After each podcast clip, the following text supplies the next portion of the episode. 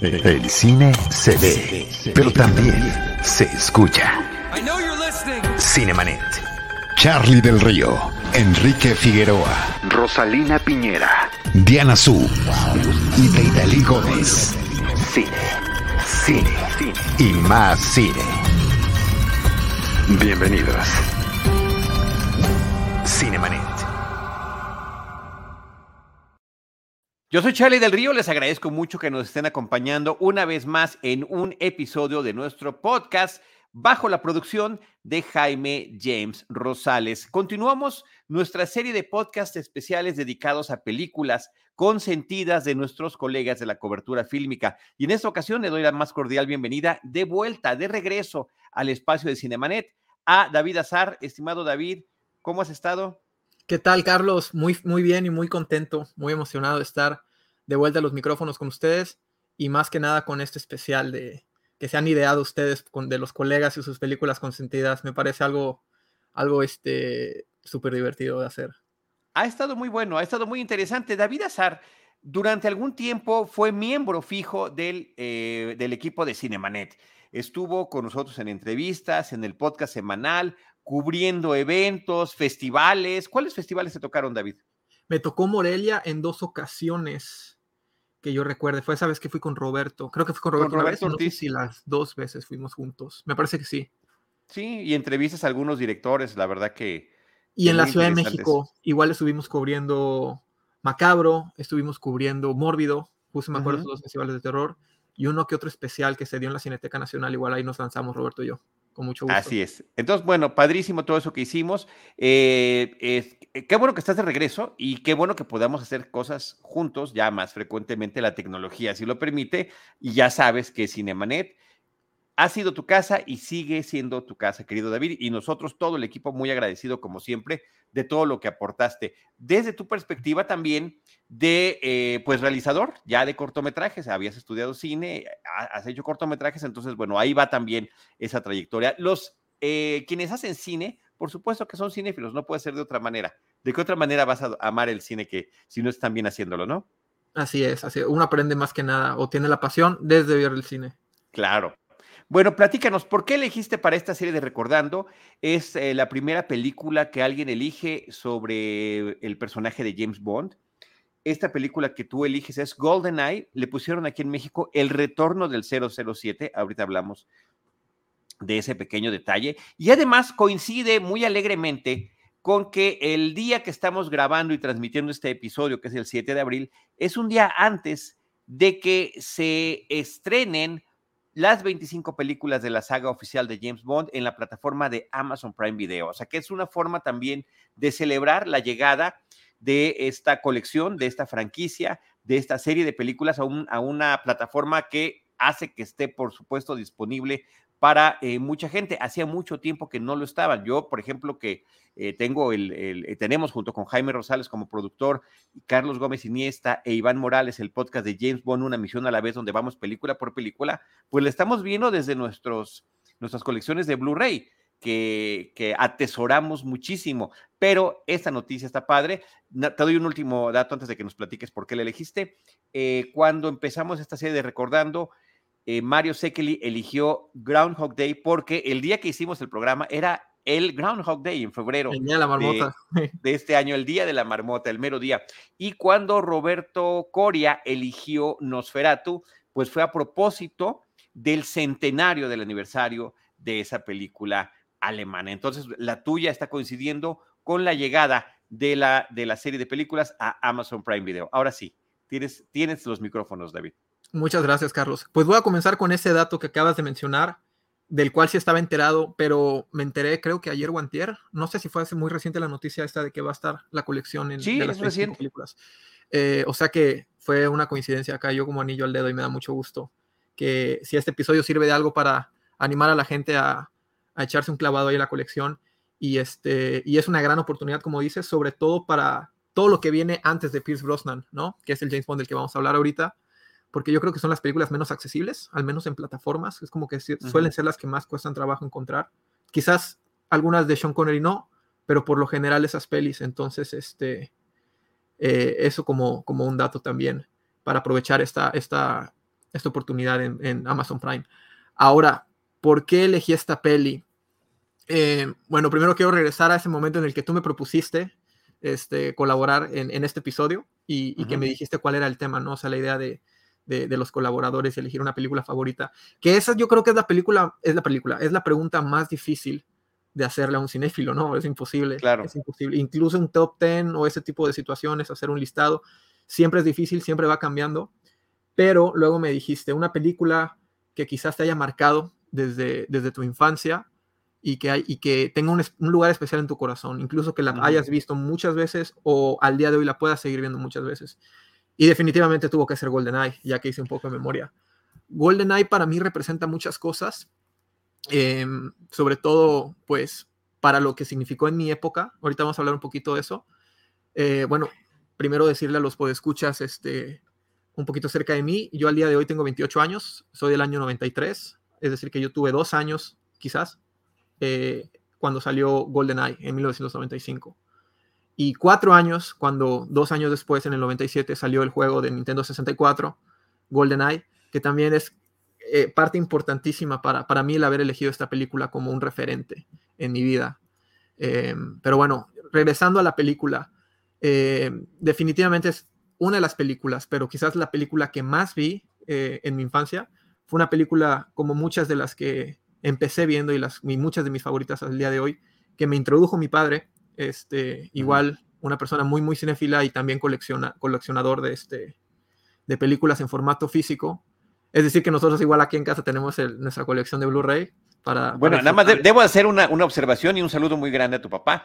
Él fue durante muchos años mi proveedor de muchísimas películas. O sea, yo iba a, a, a casa de ustedes, a esta biblioteca enorme que tenían, eh, lo digo que tenían porque ya no están en esa misma casa, eh, y además de todos los libros estaban estas colecciones de películas por todos lados, de pared a pared, en diferentes formatos, en VHS, en DVD, en disco láser, y eh, platicábamos y me las, llévate estas, lleva, y además te llevas estas, o sea, ya no era una pregunta de cuál, yo podía elegir una, pero él me, él, porque además así, tu papá tiene esa, pues ese estilo. Claro. orienta, pero orienta imponiendo también. Totalmente, totalmente. Dirigiendo. La mayoría, eh, bueno, igual, igual cuando vamos a comer, si es una comida, vamos a pedir esto, esta es una mesa donde todo se comparte, vamos a pedir esto al centro y él se encarga de pedir para todos. Pero bueno, ese es ya, es, eh, eh, es dato familiar. Exacto, y es muy curioso. Pero, lo ejemplifica, ¿eh? Así es, así es. Totalmente. sí, tú estuviste expuesto a una impresionante colección de películas y de tus hermanos, que son varios además, pues resulta que eres el que, el, que mejor le entró a este tema. Totalmente. Y no solo eso, sino que también heredé esta pasión suya del formato físico. Mi papá igual en el momento en que las plataformas de streaming este, empezaron a pegar realmente duro, quizás por ahí el 2015, 2016, él como que ya dejó esta, esta manía de, comprar películas en formato físico, pero yo las adopté y este y continuamos ahí haciendo, haciendo lo mismo. Y, es curioso porque como tú mencionas igual, o sea, ver este cambio de los formatos, pero la colección continúa, ¿no? El hecho de coleccionarlas continúa. Teniendo James Bond tanto en DVD como en Blu-ray, y seguramente estuvo, seguramente estuvo en VHS también e, antes. Es, es, no, claro, claro, por supuesto que estuvo y ahí estaba, estaban en tu casa. Y debo decir también que soy beneficiario de ese, em, pues, eh, ¿cómo llamarle? Colección, ese stash. De, ese, sí, porque empezaste a ver qué cosas había duplicadas, qué no, qué no, entre juntando lo tuyo con lo de él y demás, y ya salió, y bueno, pues ya me tocaron a mí algunas cosas. Yo lo sigo valorando mucho porque ciertamente siempre apreciaremos que esté la posibilidad de verlas en las plataformas, nos da una inmediatez fantástica que es todavía complicada. Metes una película en lo que carga, escoges subtítulos, etcétera, etcétera. Eh, y es muy inmediato. Pero efectivamente, el tema de los derechos, a menos que sea ya una propiedad original, como están sucediendo en algunas plataformas, en, producciones originales, pues ya se quedan ahí para siempre. Y otras no. Tú tienes una película disponible y en, unos cuantos días resulta que, o en unos cuantos meses o años, ya no está. Siempre termina siendo una buena idea tener el respaldo físico a la fecha. Pero bueno, continúa. Totalmente de acuerdo con ese punto. Pero bueno, regresando a la película GoldenEye, eh, sí, repito, es una de esas películas que mi papá me... Y, es una de esas películas que si hago un ejercicio de memoria realmente intenso, son de las películas que yo recuerdo ver por primera, o sea, en mis primeros momentos. junto con películas como Alien, Tiburón, quizás Volver al Futuro, eh, Star Wars, las primeras, la primera y, la, y, el, y el Imperio Contraataca. Son esas películas que tengo los flashazos de niño haber visto. Y Golden Eyes, eh, curiosamente, es la que más recuerdo enteramente, íntegramente. Es decir, de principio a fin y las escenas y la continuidad. Porque, por ejemplo, con Tiburón me pasaba que nada más me acordaba de ciertas escenas como cuando se comen a, a Quint o ese tipo de situaciones ya más este, impactantes. Y Golden Eyes sí, este siempre fue esa película en mi infancia y aparte fue mi introducción con James Bond, o sea, yo era un niño, ya un niño quizás de seis años cuando vi por primera vez GoldenEye. ¿Y tú dirías que él es tu James Bond generacional? O sea, es que cuando tú piensas, creo que, creo que es un tema que hemos, hemos abordado aquí en este podcast, ¿no? Que cada generación, el de mi papá sin duda alguna era Sean Connery, em, a, mí me tocó crecer con Roger Moore y por supuesto veo después las películas de Sean Connery y digo, sí, pues él, él es James Bond, pero el mío, el generacional, el mío es Roger Moore. Ok. Y bueno, te tocó también esa transición de, de Timothy Dalton, ¿no? Pero bueno, ya me, tocaron todas las demás transiciones, pero esta que, de la que tú estás hablando, que es la que te impacta. Totalmente. cuando, piensas en cuando yo pienso en James Bond, pues pienso en, en, Roger Moore. Es más, el James Bond que tengo de Funko, nada más tengo uno, y es Roger Moore. Y me encanta porque es un señor con smoking, pero tiene su lunarcito, entonces ya, eso claro, sí, súper reconocible. eso, exacto, eso lo hace que sea identificable. Sí, para responder tu pregunta totalmente, fue, fue, es mi James Bond generacional. Yo creo que como millennial eh, fue el que con el que empezamos. Y es que realmente, que voy a regresar después para hacerlo más puntual, pero es que realmente igual el evento de tener el juego de Nintendo 64, que fue un exitazo en esa consola en esos tiempos eh, de GoldenEye, también incrementó la fiebre, al menos en mi generación y quizás un poco más arriba, porque yo igual estaba muy chico cuando realmente se lanzó la consola de Nintendo 64 eh, nos marcó a todos. O sea, yo creo que por eso igual va de la mano, al menos en mi generación, sí va mucho de la mano la película de GoldenEye con el juego, o sea, ese recuerdo. Entonces, este, la gente le tiene mucho estima. Cuando hablan de GoldenEye, la película, mi generación, repito, o sea, eh, particularmente, le tiene bastante estima la película, pero consciente o inconscientemente también le está ligado el juego. Entonces es muy curioso ese caso. O sea, se armaban las retas del multiplayer, tenía un multiplayer. Era uno de esos juegos que tenía tanto la historia para que tú lo pasaras solo, obviamente repasando las misiones y las diversas locaciones de la película, que, estamos en el Caribe, estamos en la Unión Soviética, estamos en, en, este, ¿dónde también es que está GoldenEye en esta aventura? Este James Bond. Em, bueno, se supone, sí, se supone que es, Cuba, es Moscú, este... Ah, bueno, en la nieve, donde, donde, donde roba GoldenEye, este... Claro, Severnaya, decían que era la, base de Severnaya. Este, y por otro lado, la modalidad multijuegos que comenzaba a ser pues, algo más elaborado en, la generación ya de tercera dimensión en los juegos con el Nintendo 64 y el PlayStation 1, era, el juego por excelencia de los multiplayer. El juego que cuando se juntaban las familias en casa de la abuela, como era mi caso, los primos más grandes eran los que mejor jugaban y se juntaban y, pasaban el control. Y tenías a todos los personajes. Recuerdo que hasta este, estaba el, el ministro de Defensa, Dimitri, que, realmente no tiene como que mucho que hacer siendo él un personaje con, pues ya sabes, con las pistolas y, andar disparando en este tipo de juego, y sin embargo también era parte del juego, entonces era muy curioso, yo me acordaba mucho de los personajes, y obviamente cuando yo veo GoldenEye de chico, pues no termino de entender las cosas. Obviamente para este ejercicio de, de, este podcast, como colaborador responsable, eché la película esta semana, claro. debo confesarte desde hace, después de muchísimos años, yo creo que no veía GoldenEye mínimo hace 15 años. Ok. Entonces sí la vi con unos ojos completamente nuevos y sí agarré un montón de cosas que desde la trama uno no le presta atención porque pues eres un niño, o sea, estás más, estás más emocionado o, poniendo más atención en ver esos momentos en los que James Bond posa o, hay, o hay acción tal cual, que, este, que hay bastantes detalles muy, muy interesantes. Oye, eh, nada más voy, voy, voy, a unos comentarios de Héctor Vector, que es un gran amigo de Cinemanet y le mandamos muchos saludos y que está de acuerdo con las cosas que estás comentando relacionadas con el juego. Dice, hola, ¿qué tal? Sí coincido con que el juego fue extraordinariamente popular. Lástima que no hubo continuaciones del juego de GoldenEye usando al personaje de James Bond, sino que luego ya usaron el engine para Perfect Dark. La misión que me encantaba era del tren y que al final tenías que romper el piso con el láser del reloj para escapar antes de que estallase. También era mi misión favorita, Héctor. Este, aprecio mucho tu comentario y también coincido con que la misión del tren era excelente. Porque aparte en las cajas del principio había una metralleta secreta que te hacía la misión mucho más fácil. ok.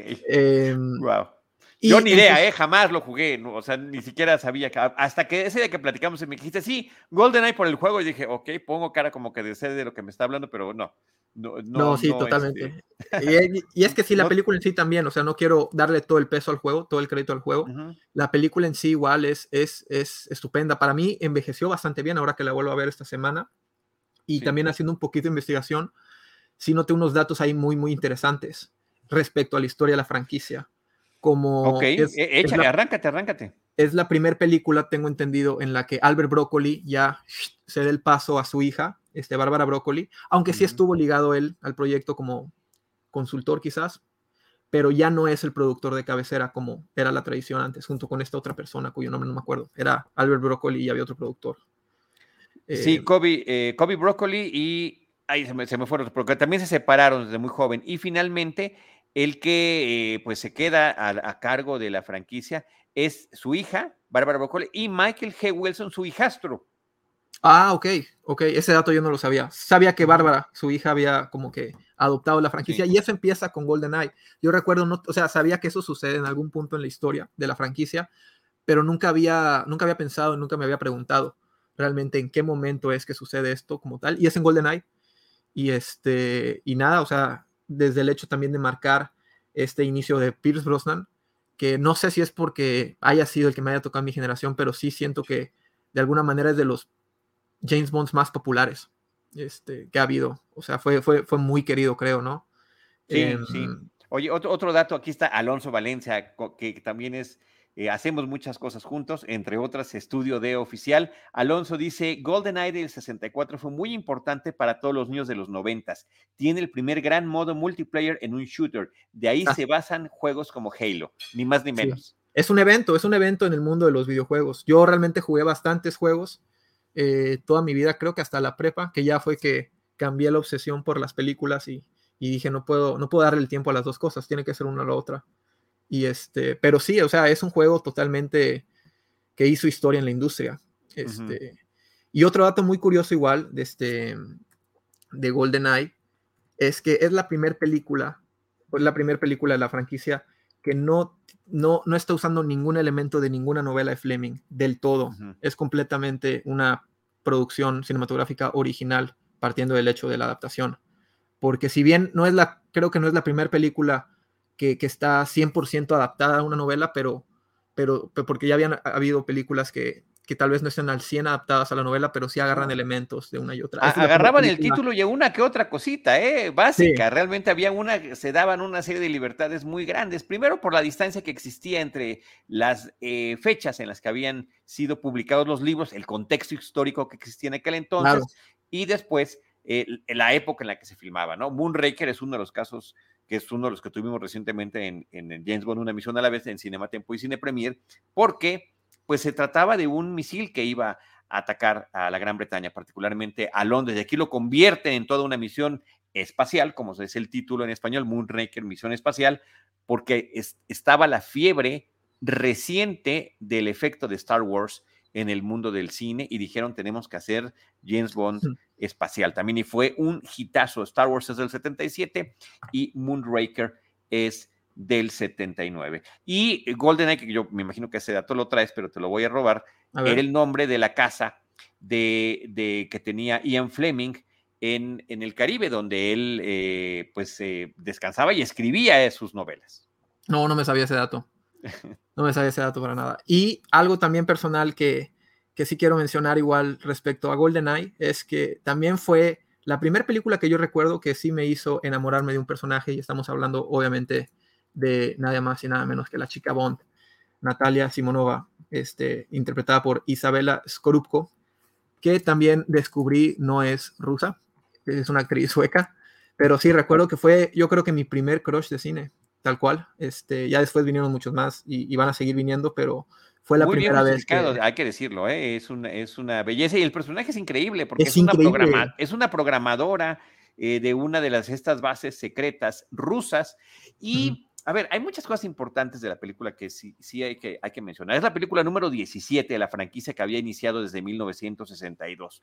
Es la primera película de la franquicia que ya se produce y su trama se desarrolla después de la, del fin de la Guerra Fría. James Bond es un producto, el personaje literario de James Bond es un producto de la Guerra Fría, de esta animadversión entre dos estilos de ver social y económicamente al mundo, donde dos potencias lo estaban eh, representando, Estados Unidos por un lado y por el otro lado la Unión Soviética. La Unión Soviética, después de la caída del muro de Berlín, se disuelve entre 1989 y 1991 y esta película pues tiene que aludir a eso y por eso la secuencia precréditos, que a mí me encantan todas estas Increíble con las que arrancan las películas de Bond, que son una pequeña mini aventura. Es como un cortometraje.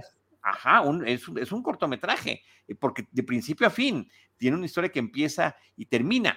Eh, si te ubican, esto es antes de la Guerra Fría, y es James Bond todavía contra los soviéticos. Ya después pasaría algún tiempo y se conectan esos hechos que no necesariamente era algo común. A veces esas aventuras eran independientes del resto de la trama.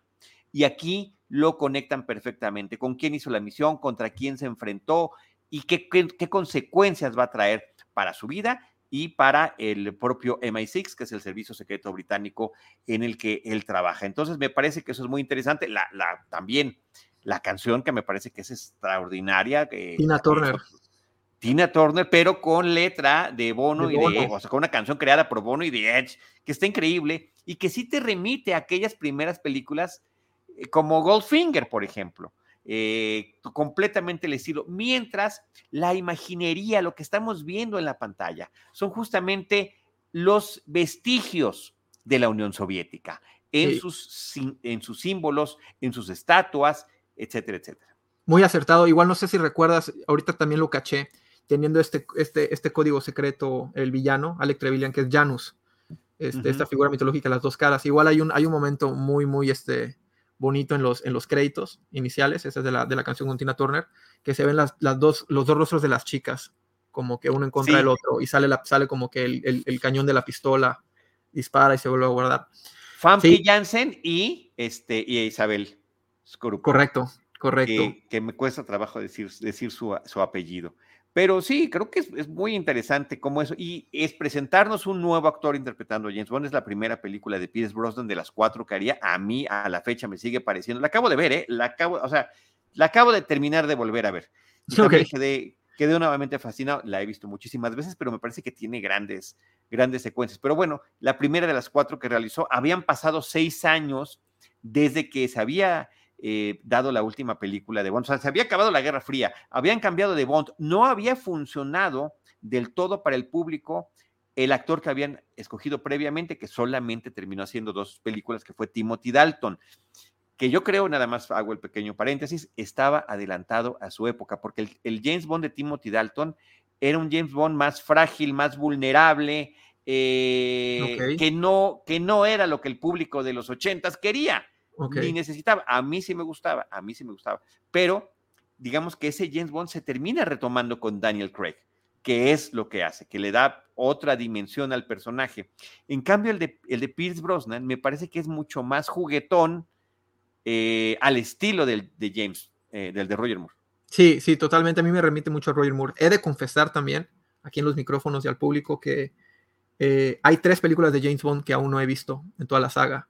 Y justamente esas tres, dos son las de Timothy Dalton. Es decir, yo no he visto a Timothy Dalton este, en el papel de James Bond. Y la ah, tercera... lo, tienes que ver para que veas esa conexión que tiene con el de Craig. No, con lo que me estás diciendo ahorita ya quiero correr a verla. Sí, no te voy a mentir igual de, de ver este Golden Eye esta semana. De hecho, ayer la terminé también en la noche. Y la otra, la tercera película es la última que hizo Roger Moore, donde Christopher Walken es el villano. A View to Kill, Una Vista para Matar. A View to Kill. También esa la tengo pendiente. Con, con, la música de Duran Duran, ni más ni menos. Ah, no tenía el dato. No tenía el dato. No, no, no, no. Ahora que se viene con Prime, digo que no lo necesito porque tú y yo somos este, los que tenemos ahí su paquete y lo cuidamos con todo. Este, sí, la, sí me lo quiero volver a echar todo ese maratón. Que me lo eché con nadie más y nada menos que mi papá. Ahora, eh, volviendo al tema que dijiste de GoldenEye y, y todo este contexto que viene detrás con la Guerra Fría, igual me parece muy interesante cómo lo manejan en la película, porque si es si bien siempre ha habido elipsis en, en, las películas de James Bond, sobre todo en las elipsis que se dan en el principio, ¿no? Con este, con este preludio o, este como cortometraje que tenemos, esa escena inicial o situación inicial y ya luego los créditos y tal, siempre se da como que a veces un, un tipo de elipsis ahí en qué pasó mientras tanto. Exacto, me, recuerda, me recuerda a esta película de Daniel Craig, creo que fue Quantum, en el que le disparan y lo creen muerto, o fue Skyfall. Creo que fue Skyfall, ¿no? Que lo disparan y lo creen muerto y luego regresa. Pero en GoldenEye sí es una elipsis bastante pronunciada, porque la escena que vemos ahí cuando es compañero de 006, de, de Alec Trevelyan, eh, no recuerdo exactamente si son son alrededor de 10 años lo que pasan entre ese Es en el 86, es en el 86, este, donde nos ubican. Cuando 9 años entonces, de 86 a 95. así es, así y, este, y sí es algo muy, este, muy importante con todo el contexto que estás eh, mencionando tú de la Guerra Fría. O sea, sí es algo que este, a mí me sorprendió en esa nueva vista. Dije, ah, caray, ha pasado una elipsis tan grande. ¿Será la elipsis más grande en una película de James Bond? Mm, y no te tengo el dato, pero estoy casi seguro que sí puede ser. No recuerdo otra elipsis tan grande. Yo, yo, creo, yo creo que sí lo es. Yo creo que sí lo es. Si estamos equivocados ya nos corregiremos, pero sí, por lo que estás mencionando, efectivamente, normalmente son cosas más o menos inmediatas eh, las, que, las que está viviendo. Y otros, otros detalles que me sorprendieron y para bien, realmente muy para bien, se, se, nota que este GoldenEye fue un borrón y cuenta nueva en muchas, muchas, muchas cosas de James Bond. O sea, más allá de que sea un nuevo James Bond, Pierce Brosnan, sí parece que hicieron, bueno, o sea, tenemos el cambio James Bond, a Pierce Brosnan, tenemos, de actor, perdón, ajá, interpretando a James Bond. Tenemos este detalle que es la primera película en la que Albert Broccoli ya se echa un paso para atrás y es Bárbara Broccoli, la que asume ya el, puesto como productora oficial de la franquicia. Eh, o sea, que toma este relevo su hija. Y lo, que mencionaste, este, este dato histórico también, que es el primer James Bond después de, la Guerra Fría y que también, bueno, o de, la Unión Soviética, post-Unión Soviética, y también va a tratar ese tema y de alguna manera como redimiendo la imagen de los, de los rusos o de los soviéticos, un poquito americanizada, pero de esa manera. Em, también noté bastantes, bueno, hay un, hay un par de momentos en la película que también como que confrontan los personajes, sobre todo los personajes femeninos, sobre todo, bueno, específicamente M y Money Penny, este, no, perdón, Q y Money Penny, a, a la imagen sexista y machista de James Bond. Y no, me, y no recuerdo si Natalia igual lo hace. M y Money Penny. Eh, también está este dato que es increíble, que el jefe de Bond, M, que es el, nombre oficial, cambia, es la presentación de Judy, de Judy Dench en el de Judy Dench. M, sí. y que eh, es la primera vez eh, y única que una mujer toma ese cargo. Judy Dench lo haría también, que no nada más lo haría durante todas las películas de Pierce Brosnan, sino que sería el único elemento que quedaría en el relanzamiento de la franquicia con Daniel Craig, que eso me parece que es fantástico. Y M, eh, interpretada por Judy Dench en esta película, lo confronta. Ya sé, ya sé que cree que yo no voy a servir para este puesto. Ah, este, su antecesor tenía tal bebida, pues no, yo tomo otra cosa diferente. Yo, tengo yo creo que usted es un misógino, sexista. Y se lo dice, este o sea, usa las palabras, o sea, no se lo esconde. Sí, como lo estamos diciendo, un dinosaurio de la guerra. de la Guerra Fría. Y habrá que ver si nos va a servir. Exacto. Sí, o sea, esos esas confrontaciones entre estos personajes femeninos y James Bond eh, no, no, no, no había sucedido antes, yo creo, o al menos no tan. No, no, de esa manera. No, de, esa manera. exacto. Inclusive Moni Penny este, le dice, que también es una nueva actriz, eh, le dice, eso que me estás diciendo califica como acoso sexual. Exactamente, le dice eso. Todo lo que estás pasando ahorita podría ser acoso sexual, lo sabes, ¿verdad? Y, y también diciendo, o sea, también rechazando este, este pues el, al James Bond coqueto, que suele ser como que... Las insinuaciones, las insinuaciones que son, que son parte, también hay que decirlo, del canon. El hecho de que el James Bond siempre coquetea con la secretaria del jefe. Y, que es recíproco, o sea, no es nada más, no es este, claro, no, está imponiendo, sino que hay, inclusive aquí también lo hace. Dice, el, el, único problema termina regresando a, a, los estilos anteriores, es que nunca prometes lo que dices, nunca cumples lo que prometes. Mm, mm. En palabras más, palabras menos, es lo que le dice esta nueva. Y ya antes de, de, de regresarte otra vez, el único actor que queda de todas las franquicias previas es Desmond Llewellyn en el papel de Q, el hombre encargado de darle todos sus artefactos a James Bond. Todos los gadgets. Que lo hizo pues, hasta, su, hasta su muerte. ¿Cuál fue la última película en que...? Eh, pues ya con... Eh, en, Otro día para matar, ¿no? Porque creo que no hubo, no hubo Q en la... En, claro, claro, claro. Fue, sí, fue, fue en estas, fue en estas de, de Pierce Brosnan, porque inclusive ya estaban presentando a otro actor, al de Monty Python, para que se quedara en su, para que fuera el que lo sustituyera. Pero Desmond Llewellyn era muy activo yendo a convenciones de fanáticos de, de, James Bond y murió en un accidente automovilístico en uno de esos trayectos allá en la Gran Bretaña. No, no sabía. Sí, muy, muy, triste, muy ya, bueno, pues a una edad avanzada. El señor trabajaba desde las películas de Sean Connery. Ahora, otro dato, otro dato muy, muy importante, al menos para mí, es que, bueno, siendo la primera película de la franquicia de, de, Pierce Brosnan como James Bond, eh, es pues nada más y nada menos que el director Martin Campbell. Y digo que es interesante porque a la hora de cambiar también de, James Bond, posteriormente con Daniel Craig, él es también quien dirige la primera película de Daniel Craig, que es Casino Royale. Y en lo personal, yo creo que tanto GoldenEye como Casino Royale son las mejores películas de ambos James Bond. Estoy ciegamente de acuerdo contigo. Es correcto, es correcto. Lo increíble es que eh, Martin Campbell es un director muy irregular. Muy. Aquí lo logró hacer muy bien en estas películas de James Bond. La verdad que es, eh, lo, celebro. También estoy de acuerdo contigo. GoldenEye es la mejor de Pierce Brosnan y fue su presentación. Y Casino Royale, la presentación de Daniel Craig como James Bond, también es la mejor de las cinco que él realizó. Pero Martin Campbell de repente hacía cosas así como que, ¿no? La, de la leyenda del zorro. Eh, hizo esta película con Mel Gibson ya más tardía, este, incluso después de, de Casino Royale, este Edge of Darkness se llama en inglés, no recuerdo qué título le pusieron en México. Pero también en el caso de, la del zorro, digamos que la primera es buena y la segunda, la, secuela como que ya no le quedó tan bien, por cierto, filmada en una buena parte aquí en nuestro país. Eh, también hizo, este, pues hizo La Linterna Verde, ni más ni menos, ¿no? Que está considerada como una de las peores, peores, películas de superhéroes. Eh, una mancha más para los de DC Comics que no les ha ido nada bien con sus versiones fílmicas.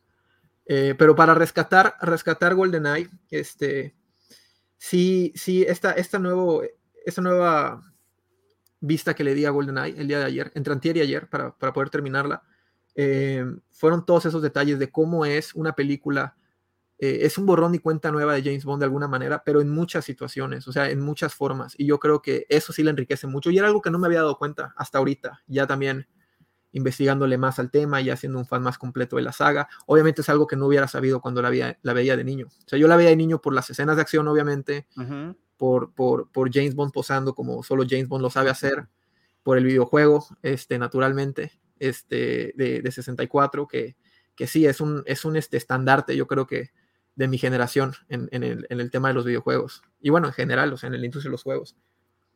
Y bueno, la introducción a Pierce Brosnan, quien sería debo admitir, no mi James Bond favorito en lo personal, pero un gran James Bond que sí aportó bastante al personaje. Y yo creo que sí. Yo creo que se puede decir que es el favorito de muchísima gente, de, muchísimos fans de la saga. Sí, sí. Y con un muy buen antecedente. Tenía esta serie de televisión donde ya se había un poco forjado hacia el estilo de personaje. Yo no sé si te tocó haberla visto alguna vez, pero se llamaba Remington Steel. Y Remington Steel era una serie de un tipo cuyo pasado se desconocía y que terminaba para darle cara a la empresa de investigadores privados de una mujer que era muy buena haciendo ese trabajo, pero que nadie la contrataba porque era mujer. Otro tema de sexismo. Entonces ella tiene que inventarse que tiene un jefe y, ella inventó el nombre, Remington, decir, un nombre que sonara así poderoso. Y en alguna de sus investigaciones lo conoce y él termina fingiendo ser el Remington Steel original. Y cada uno de los episodios de Remington, entonces se la daba de bon vivant, ese que le gusta la buena vida, vestir bien, también coquetear con esta mujer que era la mera mera, realmente. Ya se estaba, ya se estaba convirtiendo en James Bond, como quien dice.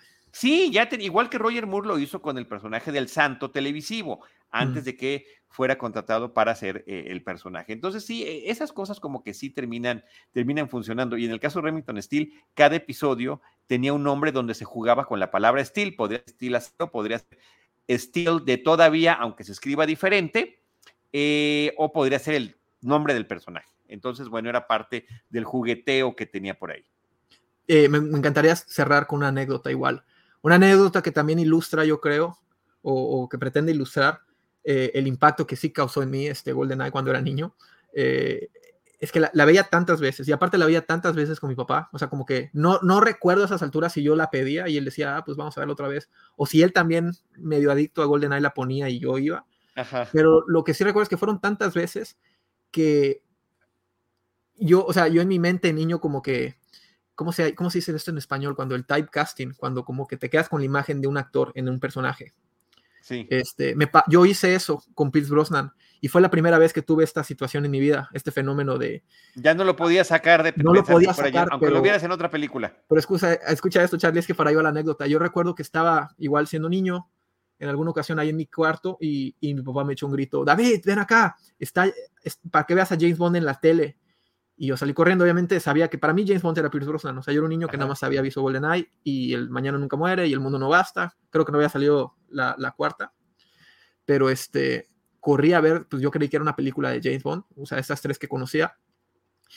Y hasta el momento no recuerdo qué película es, pero es una película que evidentemente era una comedia y salía Pierce Brosnan sentado ahí en una mesa, era como en un restaurante y creo que tenía que ver que había una rata en el restaurante por ahí escondida o algo así, no, no puedo estar ya inventándole a mi, a mi recuerdo. El punto es que era una película donde salía Pierce Brosnan y no era James Bond, pero incluso salía con un traje, o sea, salía con, con su smoking y estaba en un, repito, en un restaurante como lujoso y la imagen me causó como una, un, quiebre, así como un shock, un shock, exacto, fue como, ese no, o sea, es James Bond, pero ¿qué hace ahí? Como que no está haciendo James Bond y como que un shock así muy, muy incómodo, recuerdo que fue muy incómodo, o sea, al grado que la recuerde, lo recuerde al día de hoy y, dije, no, me sentí como que incómodo, dije, no, ya no quiero ver eso y no fui.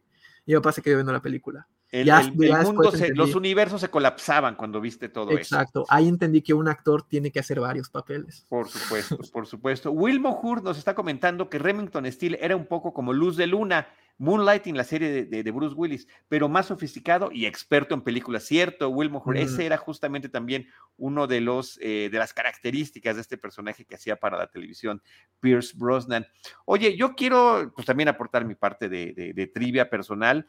Em, recuerdo perfectamente cuando vi la primera película eh, de, Pierce Brosnan como Bond, GoldenEye, fue una premiere en el Auditorio Nacional. Me fui con varios amigos y amigas, eh, todos juntos, yo feliz, o sea, yo fui el que jalé a todo mundo y salí encantado de la película. Y uno de mis amigos me dice, digo, ¿te gustó? Me dice, no, está muy exagerada. Y yo, Dios santo, de eso se trata. Ese es el punto. Si tú crees que está exagerado, pues entonces no estás pescando el asunto. Me encanta la secuencia de precréditos, todo este asunto que tiene que ver con eh, desactivar y hacer explotar esta fábrica de químicos en la Unión Soviética, el escape que hace en el avión me parece increíble, a la altura de las, a la altura de las mejores de Roger Moore, en este caso es el avión, la avioneta se cae y él se lanza en una motocicleta y luego solito en, caída libre tiene que alcanzar al avión y tomar el control para poder, eh, poder salvar la vida. Eh, las secuencias de acción creo que todas están muy bien construidas, particularmente la, que encuentro más padre de todas es el escape de, la, de la base militar, eh, donde finalmente a través de un tanque empieza a ser una persecución del general traidor de Osumorov, que además está sensacional. Sean Bean como la contraparte eh, este Janus, este gran traidor, también me parece que es un gran personaje. La súper exageración de, un, de una chica Bond, que creo que ahora ya no se les puede decir chica Bond, pero que en aquel entonces sí, que era el personaje eh, de, de mm, ahí se me fue el nombre, la, la, la, la, mala, este, Senia, Onatop, Senia Onatop, interpretada por Famke Janssen, ¿no? Que los apretaba y gozaba el hacerle daño a la gente, una, una, este, eh, sádica, terrible, ¿no? Sí, eh, excelente personaje. Muy bien utilizar las frasecitas, ¿no? Ya ves, el desenlace de, de Senia, pues es trágico, y todavía dice Pierce, bueno, siempre le gustaban los apretujones. Y en ese sentido yo creo que tiene, sí tiene un humor muy exquisito, así su, humor inglés a la hora de decir ciertas cosas, que igual sucede con la escena cuando está con, con Valentín, con el mafioso este ruso que le va a ayudar a encontrar a, a Janus sí tiene ahí siempre unos, unas, unas frases muy buenas que no recuerdo, ya habría que revisitar toda la, la, la sí, no, son, son parte de la, eh, eh, sí, desde, desde Sean Connery, es justamente estas, estas eh, ironías con las que se trabaja el personaje. Nosotros, bueno, mencionamos a Sean Penn, Joe Don Baker haciéndola de un Jack Wade, un agente de la CIA, que, que, es toda la antítesis de James Bond, es desaliñado, es medio gordito, va en un coche que está horrible, le dice Jimbo a James Bond, que me parece sensacional. Y este Tsukovsky, este, este ex agente del, del, del, del servicio secreto de la Unión Soviética y que ahora es este, un traficante de armas, está interpretado por Paul Train antes de su inmersión en el mundo de Harry Potter. Entonces, eh, tiene muchísimos elementos bien padres la película. Es una gran selección. Te agradezco muchísimo que, que la hayas traído a la mesa. Eh, Chequi Cario era Dimitri, este actor que salió en muchísimas películas francesas increíbles. Alan Cumming, Boris Grishenko, que también, al igual que, que Famke Janssen, eh, ¿no? participaron en las en la serie de, películas de los X-Men. Entonces, bueno, hay muchísimos detalles así bonitos, pero me parece que los principales ya los, los vertimos por acá y sobre todo de lo que se trata en estos episodios, eh, querido David, es el poder compartir esa anécdota y mira cómo ahorita conectaste con gente de tu, generación, como mi querido Alonso Valencia, como Héctor Vector, que tienen esa referencia clara de esta etapa de James Bond. Sí, en ese sentido, este, sí es una película que estoy feliz de verla y quiero volver a verlas. Te, estoy diciendo que las, sobre todo las de Pierce Brosnan, es que hace poco fui, fue hace poco, quizás dos años, fue que me eché este maratón de James Bond de principio a fin. No lo terminamos, lo estamos viendo con mi papá. Eh, por eso te digo que no, me faltan esas tres que van seguidas. La última de, de este Roger Moore y las dos que iban de, de Timothy Dalton. y pues, por ende, ya no me eché las de Pierce Brosnan tampoco. Las que sí me eché fueron las de Daniel Craig otra vez de principio a fin, ahora que por motivo de la última. Claro, para poder, poder disfrutar y, que, y, es muy útil porque te permite gozar mucho más No Time to Die. Yo mi último dato es que mi primera misión para Cine Premier fue ir a las entrevistas presenciales en Los Ángeles de la película eh, eh, Die Another Day, que fue la última de Pierce Brosnan. Y me tocó entrevistarlo a él, me tocó entrevistar a Halle Berry, y, bueno, fui porque hice también un especial de en aquel entonces del 40 aniversario de James Bond, en el 2002, en el 2002 que sucedió esto. Entonces, desde entonces me ha tocado la cobertura de esto y, y es muy importante para mí, pero me hubiera gustado estar desde esta, desde GoldenEye, que es la, buena. Que es la, buena. Querido David, ¿algún comentario final? Eh, no, no, pues este, ojalá que, nada más decir, ojalá que los podescuchas estén animados y animadas para este, echarse ahí un clavado a Amazon Prime ahora que va a salir la saga. Y si pues se llegan a echar GoldenEye y, quieren echar ahí un comentario a las redes, por favor, bienvenidos. Y muchas gracias por escuchar.